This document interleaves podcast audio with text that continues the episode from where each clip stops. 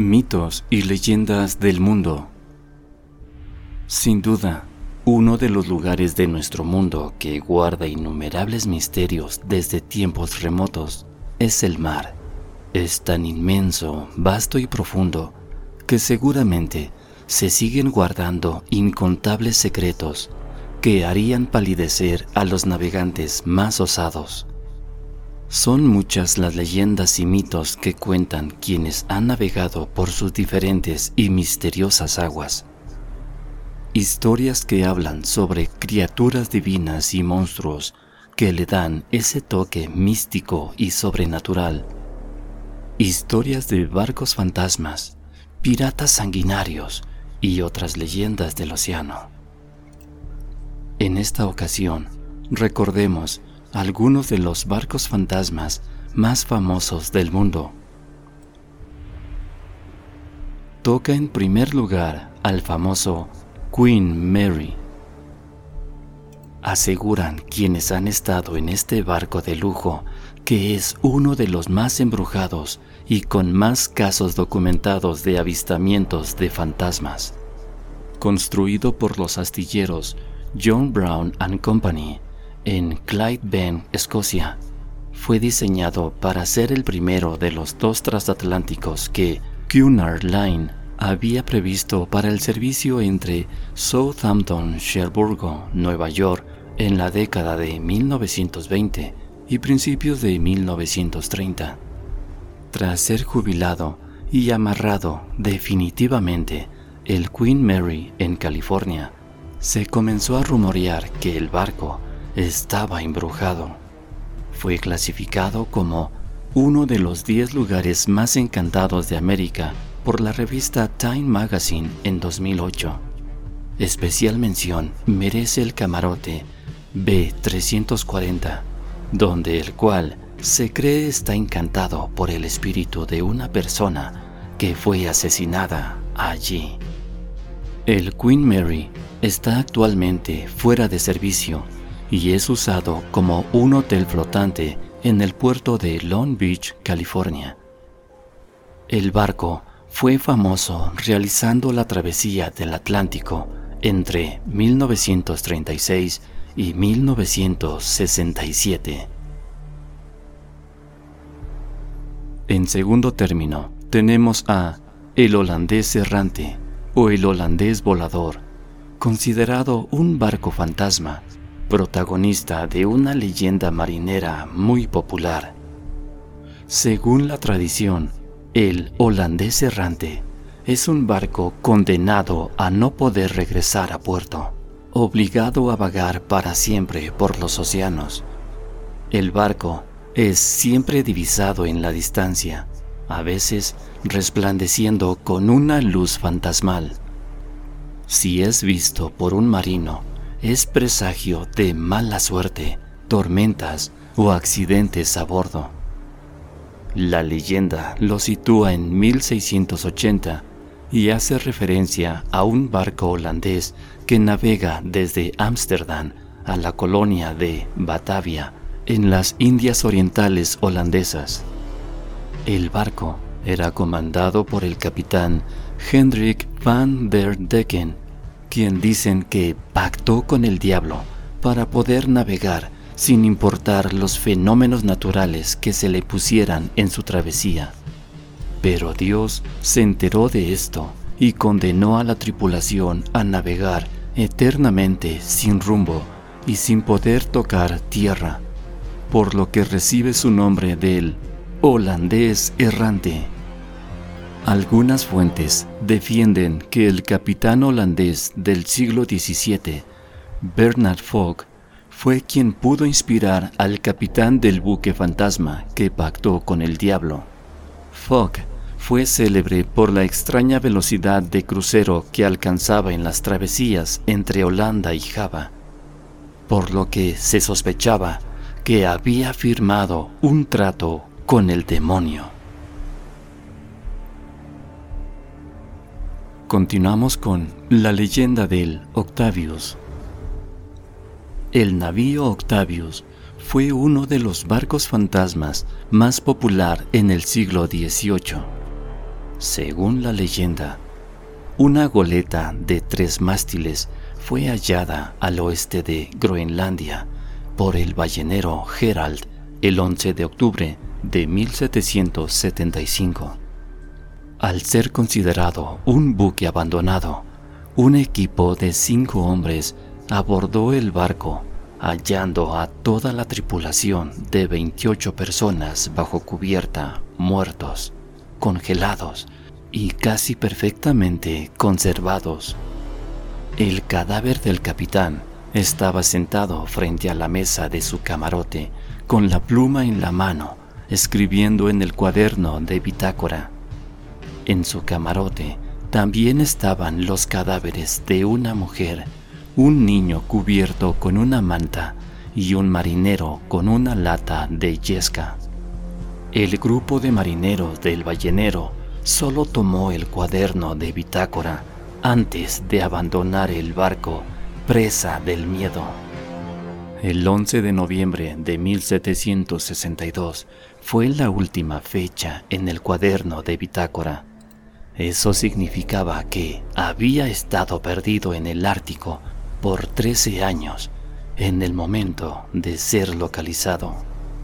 Supuestamente, el Octavius zarpó en 1761 desde Inglaterra hacia Asia, llegando a su destino el año siguiente sin contratiempos. El capitán apostó que volvería a través del traicionero y poco conocido Paso del Noroeste, con el desafortunado resultado que el barco quedó atrapado al norte de Alaska. El barco nunca fue visto nuevamente tras su encuentro con el Herald. La última posición registrada del barco en el cuaderno de bitácora fue 75 grados norte, 160 grados oeste, 250 millas náuticas al norte de Barrow, Alaska. Sin embargo, fue descubierto cerca de Groenlandia en el Océano Atlántico.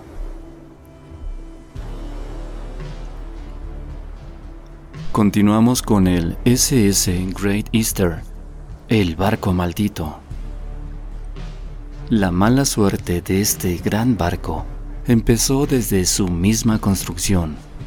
Durante los trabajos y a lo largo de semanas murieron varios trabajadores, todos cayendo desde las alturas. En estos meses, un visitante murió destrozado por una grúa y se reportó la misteriosa desaparición de un remachador que trabajaba en el doble casco y que no volvió a ser visto en el astillero. Los periódicos de la época se apresuraron a proclamar que el barco estaba maldito y maldecía a todos aquellos que se acercaran a la construcción. El 3 de noviembre de 1857, día de la botadura oficial, la hija de uno de los inversores de su construcción iba a madrinar el barco con la clásica botella de champán. Justo antes de que tuviera el tiempo de romper la botella sobre el barco, este se desplazó volcando hacia un costado, aplastando a varias personas.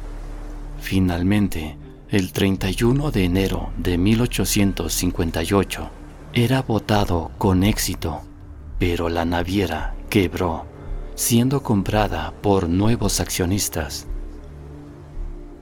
Toca el turno a el Mary Celeste, que era un bergantín mercante estadounidense que fue encontrado sin tripulación y navegando a la deriva en el Océano Atlántico frente a las Islas Azores el 5 de diciembre de 1872. El barco canadiense Dei Grecia lo encontró en malas condiciones, pero en buen estado para navegar. Las velas estaban parcialmente desplegadas y faltaban los botes salvavidas. La última entrada en el cuaderno de bitácora estaba fechada 10 días antes. La embarcación había salido de Nueva York con destino a Génova el 7 de noviembre su carga de alcohol industrial estaba intacta y los objetos personales de su capitán, Benjamin Briggs, y de los siete tripulantes permanecían en su sitio. Lo que no estaba era el único bote salvavidas del barco. Nunca se conocieron los detalles de lo ocurrido, ni aparecieron los tripulantes. Por último, mencionaremos al Luby Orlova. En 2016, el canal de televisión CNN informaba de la aparición de este barco fantasma lleno de ratas caníbales navegando en el lago superior entre Canadá y Estados Unidos. El Luby Orlova, construido en Yugoslavia en 1976, que avanza sin rumbo en aguas del Océano Atlántico cerca de Escocia y que ha originado preocupación en la Guardia Costera, se prevé que el crucero, de llegar a tierra, lo hiciera en costas al oeste de Irlanda, de Escocia o al sur de Inglaterra. Ante esto, las autoridades costeras irlandesas se declararon en alerta.